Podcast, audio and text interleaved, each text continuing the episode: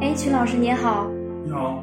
呃，就是看您也是写了这么多的诗歌了，对吧？是咱们这个当之无愧的才子啊。就是有些问题想问您，呃，就单拿您其中的一首诗来说吧，咱们想听一下您这首诗背后的一些故事，您能给咱们说说吗？好，啊，那我是自己举例子是吗？挑题啊目那种吗？行，您想怎么说就怎么说。啊，好的，嗯，那我想一首啊，嗯，我想一首，呃，我有一首诗歌呢，做成歌曲了，拿这个举例子吧，啊就是比较典型一点。啊哦，就是把诗歌做成曲了，是吗？是您自己做啊，做成歌了，嗯是您自己做的还是合作，啊合作啊？因为一首歌它是一个小工程，需要好几个人一块儿弄嗯啊。那么我要举例子的这首歌呢，叫《美美与共》。嗯，嗯，美美与共，天下大同的意思吗？对对对。 对嗯嗯嗯，呃，这个也是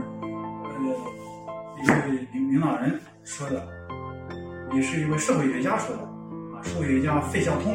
啊，他有个关于人类文明交流互动的十六个方针，叫各美其美，美人之美，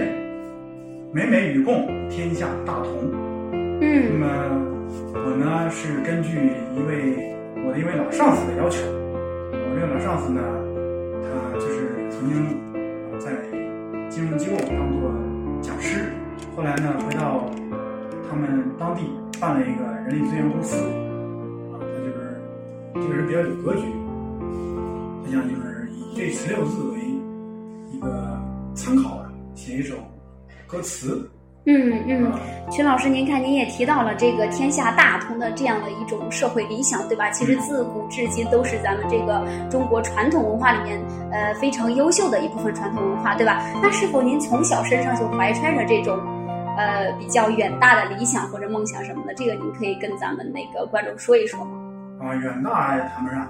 就是其实吧，人这个小时候的这个梦想啊、理想啊，都是一开始他就是那么一种，可能是呃，在很久以后认为当时就是一种想当然的想法啊，就是那么一种萌芽啊。我那个小时候，呃那这个萌芽是谁给您的呢？是自己赋予自己的一种精神境界的，还是有人就是说给过您这样的启迪，或者是啊呃，我我懂主持人的意思了。这个呢，有外力也有内力，就是说，这个这个东西它并并不是说别人给我的，而是我就是在八九岁的时候，就嗯翻看一个呃马金急转弯的小册子，然后里边有个算命的一个游戏啊，我这一算，哎呀，算了之后，我说我我长大了适合当作家。嗯，曲老师您还是非常风趣的啊，呃，就是一种想当然的想法。然后到后来呢，长大了就人生经历就曲曲折折的啊，然后我就需要用一种文学化的或者说呃文化文艺化的手法把它记录描写下来嗯啊。到二零二零年呃六月呢，就收到了石家庄市作家协会的通知，嗯就是说批准给入作家协会会员了。那嗯么这个对我来说是一件比较有纪念意义的事儿。嗯嗯，呃，那除此之外的话，刚才也听您就是有说过和咱们的这个歌曲界的朋友有合作是吗？对您的这个我这这也是您自己的一种爱好吗？是吗？对对对，是的，是的。啊，那您的这个涉涉及到的范围还真的是特别广，就是包括咱们诗歌界的朋友，或者是咱们呃有认识一些，就是您的这个朋朋友交朋友也是也是您的一种爱好，是吧？嗯，对，就是怎么说呢？这个喜而又得差，说句玩笑话啊，就是好多诗歌爱好者或者说写作爱好者嗯啊，他都会转向这个音频呀、视频呀去多媒体化，嗯嗯尤其是在这样一个互联网和自媒体时代，啊，嗯嗯这个文章多媒体化或者多媒体文章，嗯这是嗯一种比较呃丰富的展现形式嗯啊，很多人其实也都在自觉不自觉的这么做。嗯嗯嗯，对，这是我爱好的延伸。嗯嗯，呃，好的啊， 秦老师，您真的是哎，怎么说，就是各个方面都非常非常的卓越，是吧？都有过这样没有比较一些比较突出的这个贡献啊。当然了，也是想问问您，您最有成就的一项还是您自己的个人品牌营。那想请问一下，您个人品牌营建立的初衷是什么呢？您怎么会想到这个点子的呢？啊，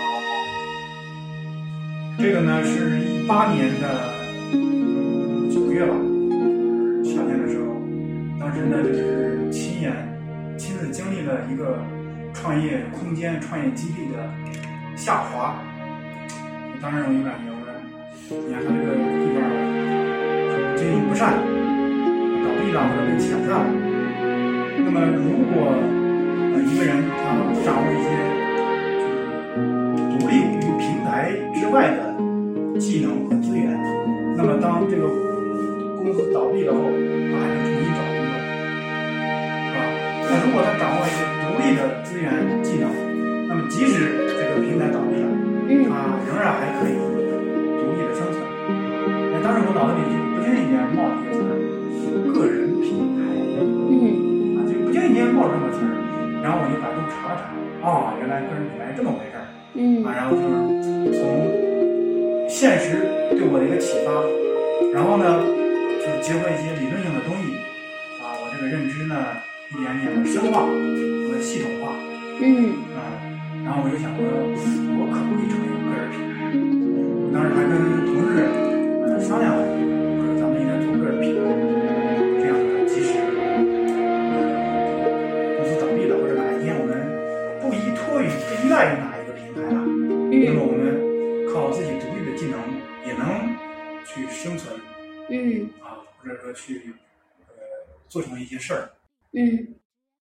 然后那么也就是说，您在建立这个个人品牌营的时候，有很大一部分原因其实是呃就业这方面的是吧？对您还是很关心现现现代生活，就是现代这样的一个节奏里面，很多年轻人的一个就业问题的，对吧？对，它肯定是要跟一些人的现实利益嗯相联系。嗯，哎，也是在这个录制的过程中呢，看到了您这个衣服上是吧，是印有咱们这个文化名人的一个标志是吗？这个是咱们自己的文化衫是吧？对。啊，您当时是怎么？您当时是怎么想到这个呢？啊，